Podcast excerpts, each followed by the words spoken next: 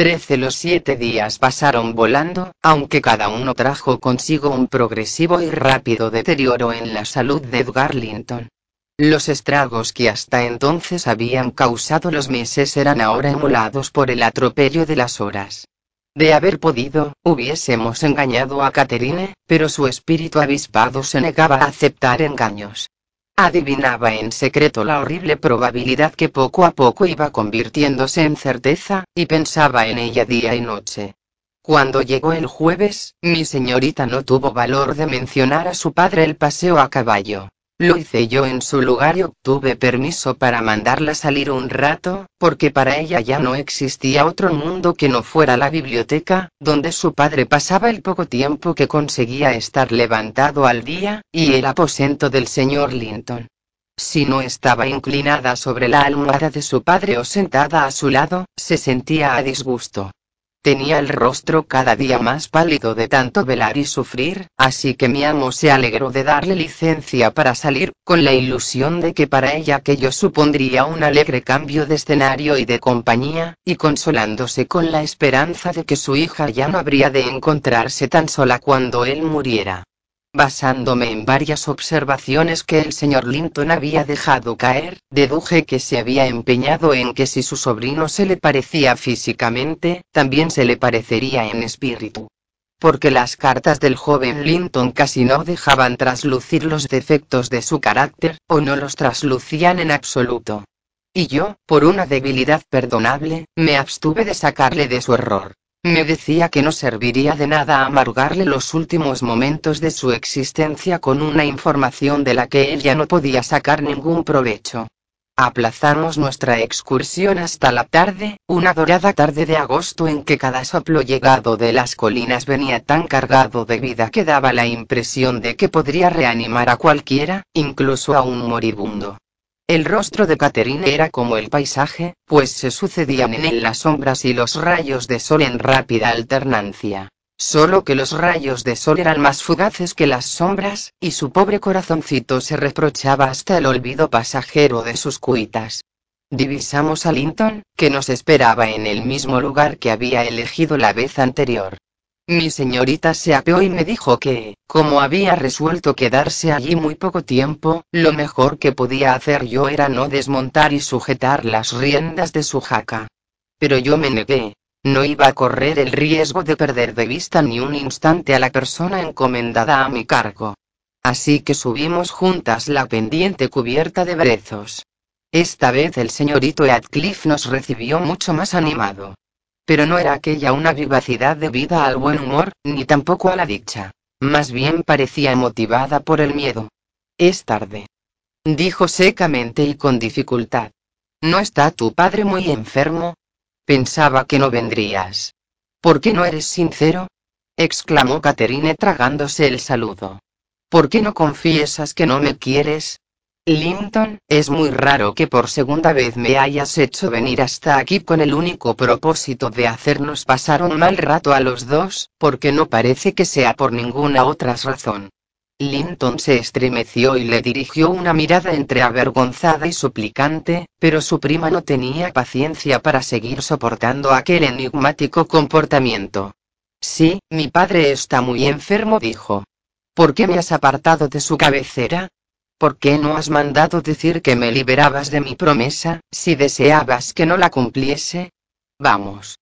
Exijo una explicación.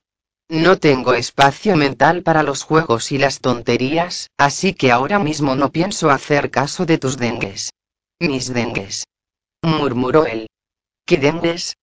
Por el amor de Dios, Caterine, no pongas esa cara de rabia. Puedes despreciarme cuanto quieras, porque soy un miserable, un inútil y un cobarde, y merezco tu desprecio. Pero soy demasiado poca cosa para merecer tu cólera. Odia a mi padre y a mí, conténtate con menospreciarme. ¡Qué tontería! gritó Caterine furiosa. Eres un niño ridículo y necio. Pero si estás temblando como si fuese a ponerte las manos encima. No hace falta que reclames mi menosprecio, Linton, cualquiera que te viera te lo profesaría espontáneamente. Márchate. Yo me vuelvo a casa. Es una locura arrancarte del calor de la chimenea y fingir y que estamos fingiendo. Suéltame el vestido y si me apiadara de ti por tus lágrimas y porque pareces estar aterrado, desdeñarías mi compasión. Ellen, dile que su comportamiento es vergonzoso. Levántate y no te degrades convirtiéndote en un abyecto reptil, no lo hagas. Linton, a quien le corrían las lágrimas por la cara y en cuya expresión se leía un profundo dolor, había arrojado su enervado cuerpo al suelo. Parecía convulsionarse con un terror intenso. ¡Ay! Sollozaba. No lo soporto. Caterine, Caterine. Además soy un traidor y no me atrevo a decírtelo. Pero si me abandona será mi muerte. Caterine, querida, mi vida está en tus manos. Dijiste que me querías y no te haría ningún mal quererme. Si es así, ¿no te irás? Amable, dulce y bondadosa Caterine. Tal vez quieras acceder y entonces él me dejaría morir a tu lado.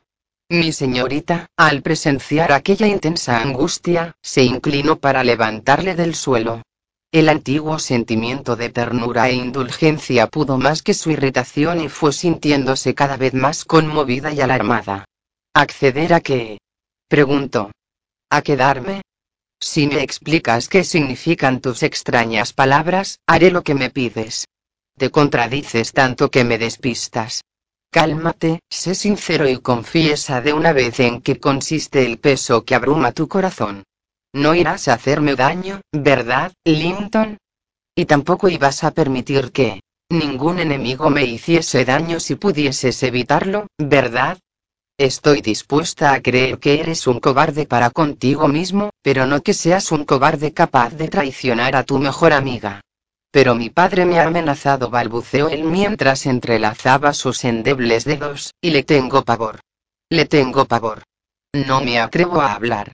Está bien. Dijo Caterine con displicente compasión. Guarda tu secreto, yo no soy una cobarde y... Sálvate a ti mismo, porque yo no tengo miedo. Aquella magnanimidad provocó el llanto de Linton. Se puso a llorar sin control y a besar las manos que le sustentaban, pero no lograba reunir el valor necesario para hablar. Estaba yo devanándome los sesos para intentar desentrañar aquel misterio, y decidida a no tolerar bajo ningún concepto que Caterine sufriese por él o por nadie con mi mudo consentimiento, cuando en esto oí un crujido entre los brezos. Levanté la vista y vi ya casi a nuestro lado al señor Heathcliff, que bajaba por la montaña. No dirigió ni una mirada a mis acompañantes, pese a que estaban bastante cerca como para que llegasen a sus oídos los sollozos de Linton. En cambio, me saludó a mí en un tono casi cordial que no empleaba con nadie más y de cuya sinceridad no podía yo evitar tener mis dudas. Neye, qué sorpresa verte tan cerca de mi casa. ¿Cómo van las cosas por la granja? Cuéntame. Corren rumores, añadió, bajando un poco la voz de que Edgar Linton está agonizando. ¿No estarán exagerando su gravedad? Me temo que no repuse. Mi amo se muere. Será una desgracia para todos nosotros, pero una bendición para él. ¿Cuánto crees que vivirá? preguntó. No lo sé, dije. ¿Por qué? y prosiguió, mirando a los dos jóvenes, que se habían quedado inmóviles. Daba la impresión de que Linton no se atrevía a moverse ni a levantar la cabeza, por lo que Catherine tampoco podía cambiar de postura. Porque ese mozalbete de ahí parece decidido a ganarme la partida, y yo agradecería a su tío que se apresurase y se muriera antes que él. Vaya. Hace mucho que el cachorrito está con este juego, y eso que ya le he aleccionado unas cuantas veces acerca de sus lloriqueos. ¿No suele mostrarse bastante animado cuando está con la señorita Linton? ¿Animado? En absoluto. Ha dado muestras del mayor abatimiento, respondí. Cualquiera que le viese pensaría que, en lugar de salir de paseo con su novia por los montes, tendría que estar en la cama y en manos de un médico. Lo estará, dentro de un día o dos, murmuró Heathcliff. Pero antes Linton, levántate. Levántate. Gritó. No te arrastres por el suelo de esa manera, levántate ahora mismo. Linton había vuelto a caer postrado, presa de otro paroxismo de miedo invencible, provocado, creo yo, por la mirada de su padre, porque nada más podía haberle causado semejante humillación. Hizo varios esfuerzos por obedecer, pero ya se le habían agotado las pocas fuerzas que tenía y volvió a desplomarse con un gemido. El señor Heathcliff se le acercó y le incorporó, apoyándole luego contra un ribazo cubierto de musgo. Vamos a ver, dijo con reprimida brutalidad, estás haciéndome enfadar, y como no controles ese miserable ánimo y maldito seas. Levántate ahora mismo. Sí, padre. Jateó Linton. Pero suéltame si no quieres que me desmaye. He hecho lo que tú querías, te lo aseguro. Catherine te puede decir que yo que he estado alegre. Ay. Quédate conmigo, Caterine, dame la mano. Toma la mía, dijo su padre. Ponte de pie. Muy bien, y ahora ella te dará el brazo y eso es, mírala a ella. Cualquiera diría que soy el diablo en persona, señorita Linton, para inspirar tanto terror. Tenga la amabilidad de acompañarle a casa, ¿quiere? Se pone a temblar en cuanto le toco. Querido Linton. Susurró Caterine.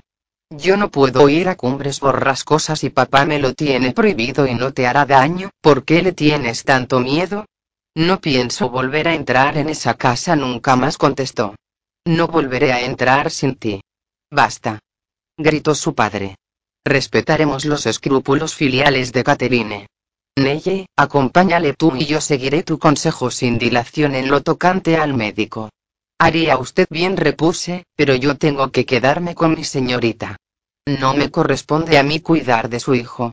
Qué rígida eres. Dijo Heathcliff. Eso ya lo sabía, pero vas a obligarme a pellizcar al niño para que grite y te mueva con pasión. Ven aquí, mi héroe. ¿Estás dispuesto a volver si yo te acompaño? Volvió a acercarse a aquella frágil criatura e hizo ademán de tocarle, pero Linton se echó hacia atrás, se agarró a su prima y le imploró que le acompañase con una insistencia tan frenética que no admitía negativa. Por mucho que me pareciese mal, no pude impedírselo. Es más, ¿cómo iba ella a negarse? No podíamos saber qué era lo que le causaba tanto terror, pero le veíamos tan impotente bajo las garras de su padre que daba la impresión de que no soportaría otra amenaza sin enloquecer de miedo. Llegamos hasta el umbral. Catherine entró, y yo, pensando que saldría enseguida, me quedé fuera esperando que llevase al enfermo hasta una silla. Pero el señor Heathcliff me empujó hacia adentro y dijo, mi casa no está infestada por la peste, Nelly. Además, hoy he decidido ser hospitalario. Siéntate y, con tu permiso, voy a cerrar la puerta. La cerró con llave. Me asusté. Antes de iros a casa tomaréis un poco de té, añadió. Estoy solo. Areton ha ido con el ganado a Les, y Cilla y Joseph tenían unos días libres y han salido de viaje. Y aunque estoy acostumbrado a la soledad, prefiero disfrutar de una compañía interesante si se me ofrece la oportunidad. Señorita Linton, tome asiento junto a él. Le ofrezco lo que tengo. No se trata de un regalo que merezca mucho la pena, pero no tengo nada más que ofrecer. Me refiero a Linton. ¿Cómo me mira esta mujer? Es curioso, todo lo que parece tenerme miedo me despierta unos sentimientos muy salvajes. De haber nacido en un lugar donde las leyes fueran menos estrictas y los gustos menos remilgados, me daría el gusto de hacer una lenta vivisección de esos dos para amenizar la velada. Respiró profundamente, dio un golpe en la mesa y maldijo para sus adentros. Demonios, cuánto les odio. Pues yo a usted no le tengo ningún miedo. exclamó Caterine, que no había captado la segunda parte de su discurso. Se le acercó cargada de resolución y con los ojos centelleantes de cólera. Deme esa llave. Démela. No comería ni bebería nada aquí aunque estuviera muriéndome de hambre y de sed. Heathcliff tenía la llave en la mano, que seguía apoyada sobre la mesa. Levantó la vista, un poco sorprendido por el atrevimiento de Catherine, o tal vez impresionado por su voz y su mirada, que le recordaban a aquella de quien las había heredado. Ella agarró la llave y casi logró arrancársela de entre los dedos. Pero aquel acto hizo que Atcliffe despertase al presente y recuperase rápidamente la llave. Y ahora, Catherine Linton dijo, apártese o la tiraré al suelo de un bofetón, y eso haría enfadar a la señora Dean. Sin hacer caso de aquella advertencia, Catherine volvió a agarrarle el puño y su contenido. Queremos irnos. Exclamó, haciendo supremos esfuerzos para vencer la resistencia de aquellos músculos de acero. Y al comprobar que con las uñas no lograba nada, le hincó los dientes hasta el fondo. Heathcliff me dirigió una mirada tal que durante unos instantes fui incapaz de intervenir. Catherine estaba demasiado pendiente de sus dedos para reparar en su rostro.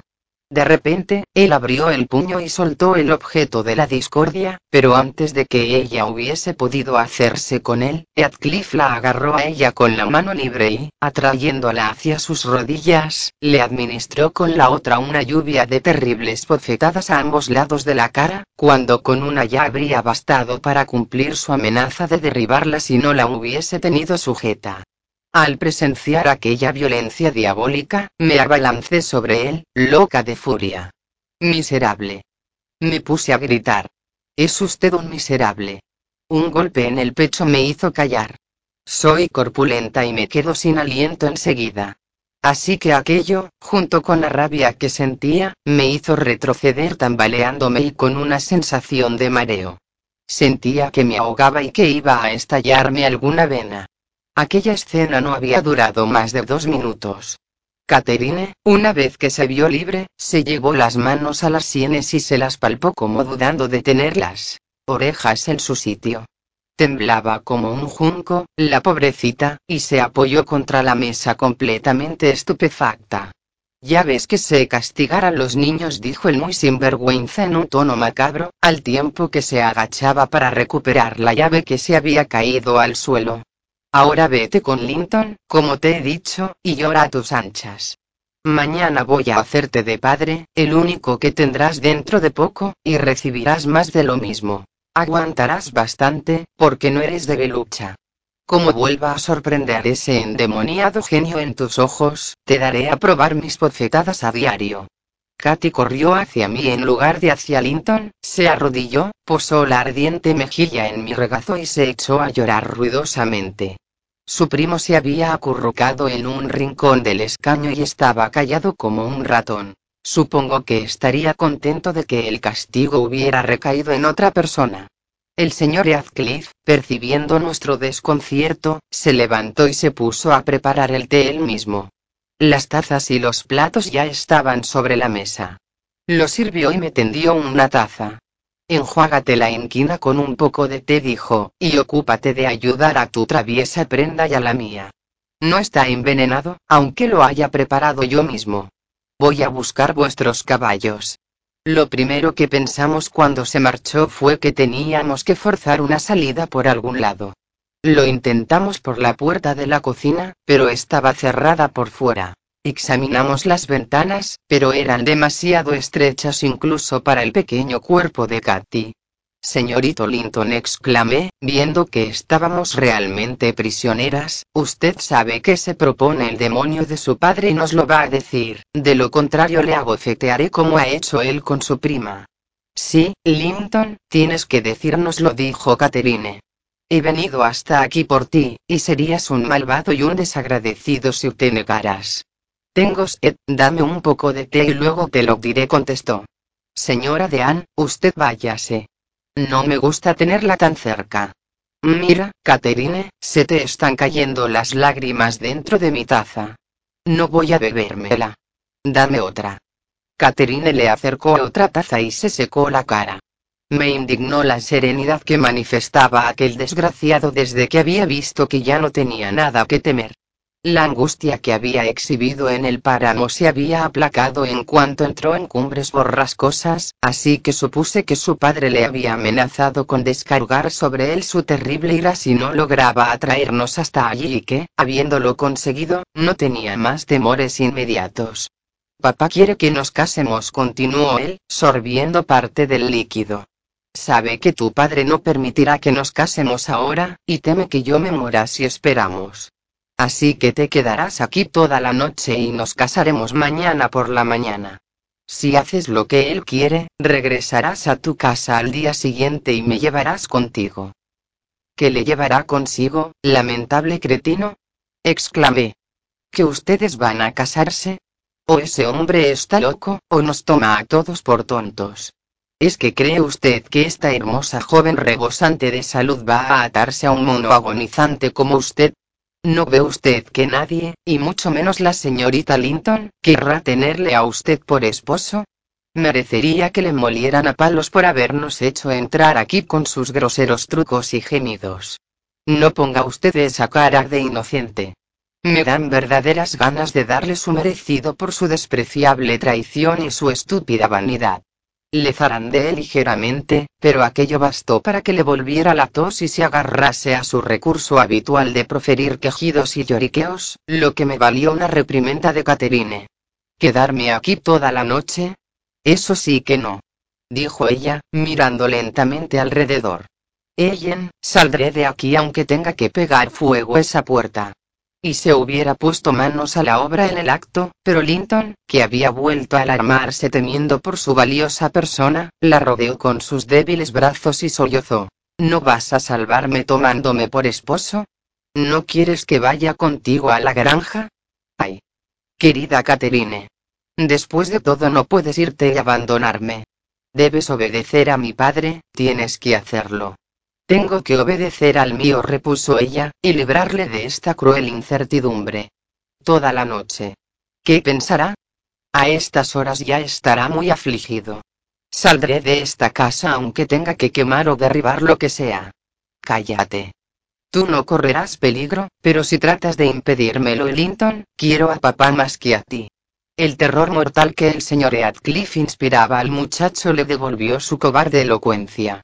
Catherine estaba casi trastornada, pero a pesar de todo insistía en que tenía que volver a casa y procuraba, a su vez, persuadir a Linton con sus súplicas para que dominase su congoja y su egoísmo. En esto volvió a entrar nuestro carcelero. Vuestros caballos se han marchado al trote, dijo y pero bueno, Linton. ¿Ya estás lloriqueando otra vez? ¿Qué te ha hecho tu prima? Vamos, vamos, termina ya y vete a la cama. Dentro de uno o dos meses, muchacho, estarás en condiciones de devolverle con creces y mano dura su tiranía actual. Te consumes de puro amor, ¿no es así? No hay nada en el mundo más y pero te aceptará. Vamos, vete a la cama. Si ya no vendrá esta noche, tendrás que desvestirte tú solo. Silencio. Deja de hacer ruido. Estarás a salvo de mí en cuanto te hayas metido en tu cuarto, así que no temas. Por cierto, te las has arreglado bastante bien. Ya me encargaré yo del resto. Esto último lo dijo sosteniendo a la puerta para que su hijo saliera, y Linton obedeció como un perrito que sospechara que la persona que le cuida abriga intenciones de golpearle. Heathcliff volvió a cerrar con llave y se acercó a la lumbre, ante la cual permanecíamos en silencio mi señorita y yo. Catherine levantó la vista y se llevó instintivamente la mano a la mejilla, porque la proximidad de Heathcliff le había despertado una sensación dolorosa. Cualquier otro hubiese sido incapaz de juzgar con dureza aquel gesto, pero él le frunció el ceño y masculló. ¿No decías que no me tenías miedo? Pues escondes muy bien tu valentía. Te veo muerta de miedo. Ahora sí que tengo miedo, repuso ella, porque si me quedo aquí, papá se angustiará mucho, ¿y cómo voy a soportar que se angustie ahora que y ahora qué? Señor Heathcliff, déjeme volver a casa. Le prometo que me casaré con Linton. A papá le gustaría que lo hiciese, y además yo le quiero. ¿Por qué quiere forzarme a hacer algo que haré con gusto y sin que nadie me obligue? Que se atreva a forzarte y verá lo que es bueno. Grité yo. En esta tierra tenemos leyes, gracias a Dios, aunque vivamos en un rincón apartado del mundo. Y le denunciaría aunque fuese mi propio hijo, porque sería un delito tan grave que ni el clero podría cometerlo sin que se hiciera justicia. Silencio. Dijo el rufián. Al infierno con sus gritos. A ti no te he pedido tu opinión. Señorita Linton, me divertirá muchísimo pensar que su padre está angustiado. Es más, la satisfacción será tal que me quitará el sueño.